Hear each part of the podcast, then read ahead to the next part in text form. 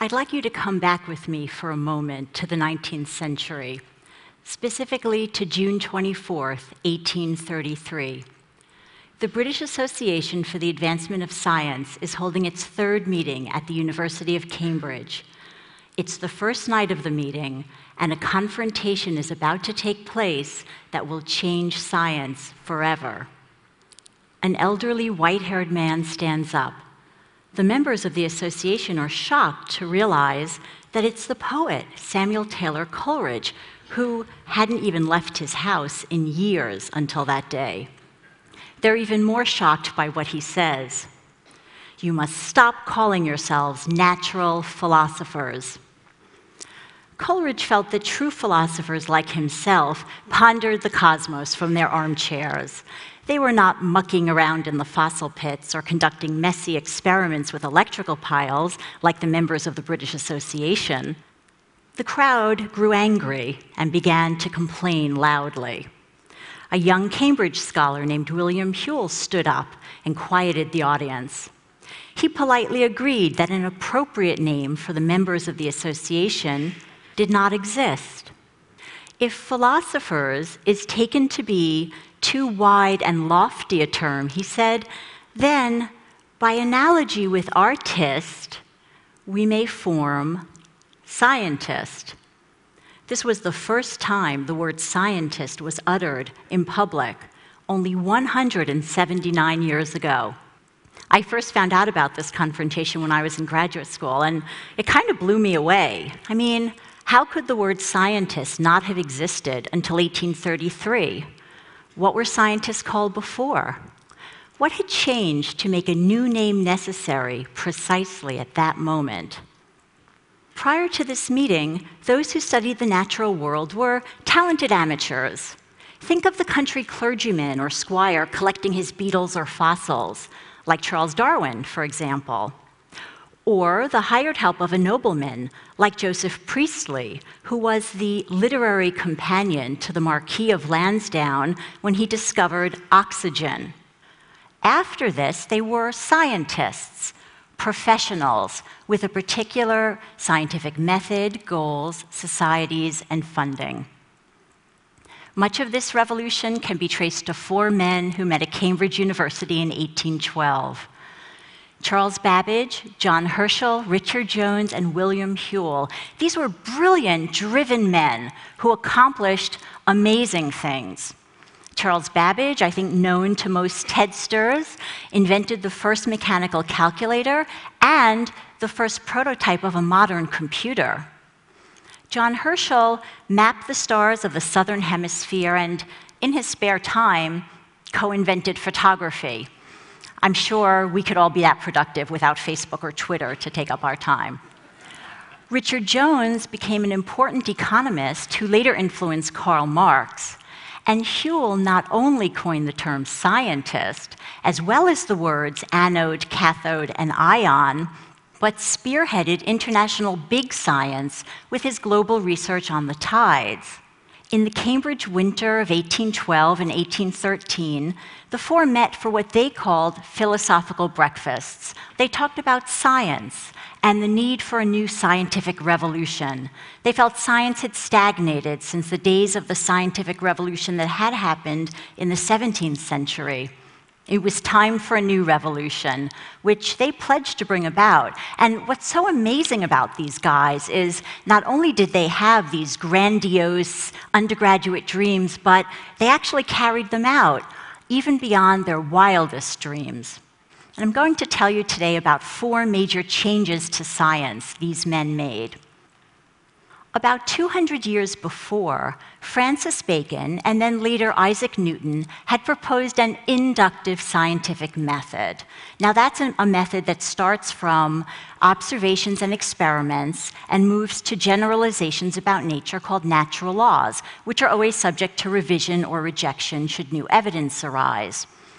However, in 1809, David Ricardo muddied the waters by arguing that the science of economics should use a different deductive method. The problem was that an influential group at Oxford began arguing that because it worked so well in economics, this deductive method ought to be applied to the natural sciences too. The members of the Philosophical Breakfast Club disagreed. They wrote books and articles promoting inductive method in all the sciences that were widely read by natural philosophers, university students, and members of the public. Reading one of Herschel's books was such a watershed moment for Charles Darwin that he would later say, Scarcely anything in my life made so deep an impression on me.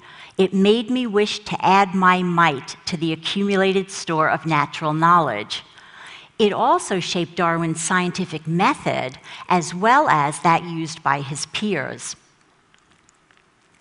Previously, it was believed that scientific knowledge ought to be used for the good of the king or queen or for one's own personal gain. For example, ship captains needed to know information about the tides in order to safely dock at ports.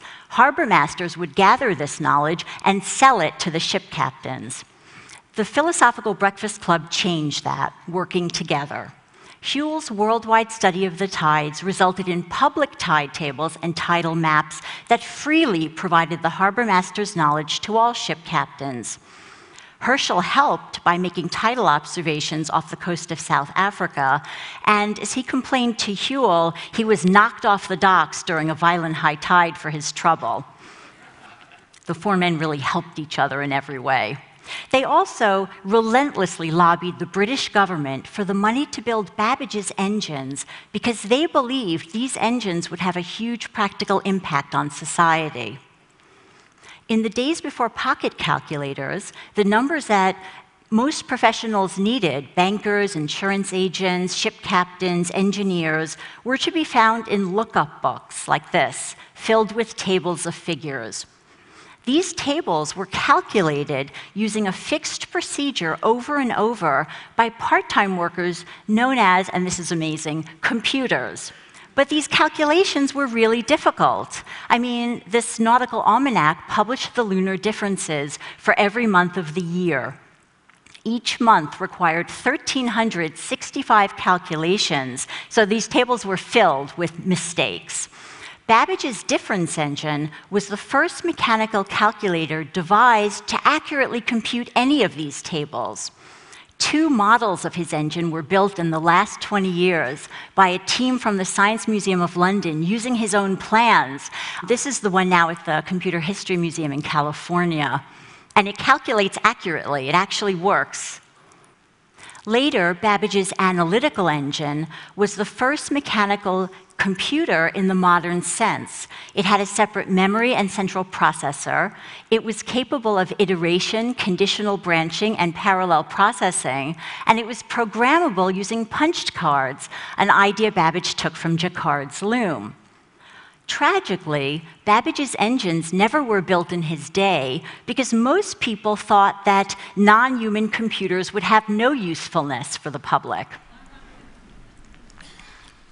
Founded in Bacon's time, the Royal Society of London was the foremost scientific society in England and even in the rest of the world. By the 19th century, it had become a kind of gentleman's club, populated mainly by antiquarians, literary men, and the nobility. The members of the Philosophical Breakfast Club helped form a number of new scientific societies, including the British Association. These new societies required that members be active researchers publishing their results. They reinstated the tradition of the Q&A after scientific papers were read, which had been discontinued by the Royal Society as being ungentlemanly. And for the first time, they gave women a foot in the door of science. Members were encouraged to bring their wives, daughters, and sisters to the meetings of the British Association. And while the women were expected to attend only the public lectures and the social events like this one, they began to infiltrate the scientific sessions as well. The British Association would later be the first of the major national science organizations in the world to admit women as full members. Up to the 19th century, natural philosophers were expected to pay for their own equipment and supplies. Occasionally, there were prizes, such as that given to John Harrison in the 18th century for solving the so called longitude problem. But prizes were only given after the fact, when they were given at all. On the advice of the Philosophical Breakfast Club, the British Association began to use the extra money generated by its meetings to give grants for research in astronomy, the tides, fossil fish, shipbuilding, and many other areas. These grants not only allowed less wealthy men to conduct research, but they also encouraged thinking outside the box, rather than just trying to solve one preset question. Eventually, the Royal Society and the scientific societies of other countries followed suit, and this has become, fortunately, it's become a major part of the scientific landscape today. So, the Philosophical Breakfast Club helped invent the modern scientist. That's the heroic part of their story. There's a flip side as well. They did not foresee at least one consequence of their revolution. They would have been deeply dismayed by today's disjunction between science and the rest of culture. It's shocking to realize that only 28% of American adults have even a very basic level of science literacy. And this was tested by asking simple questions like Did humans and dinosaurs inhabit the Earth at the same time? And what proportion of the Earth is covered in water? Once scientists became members of a professional group, they were slowly walled off from the rest of us.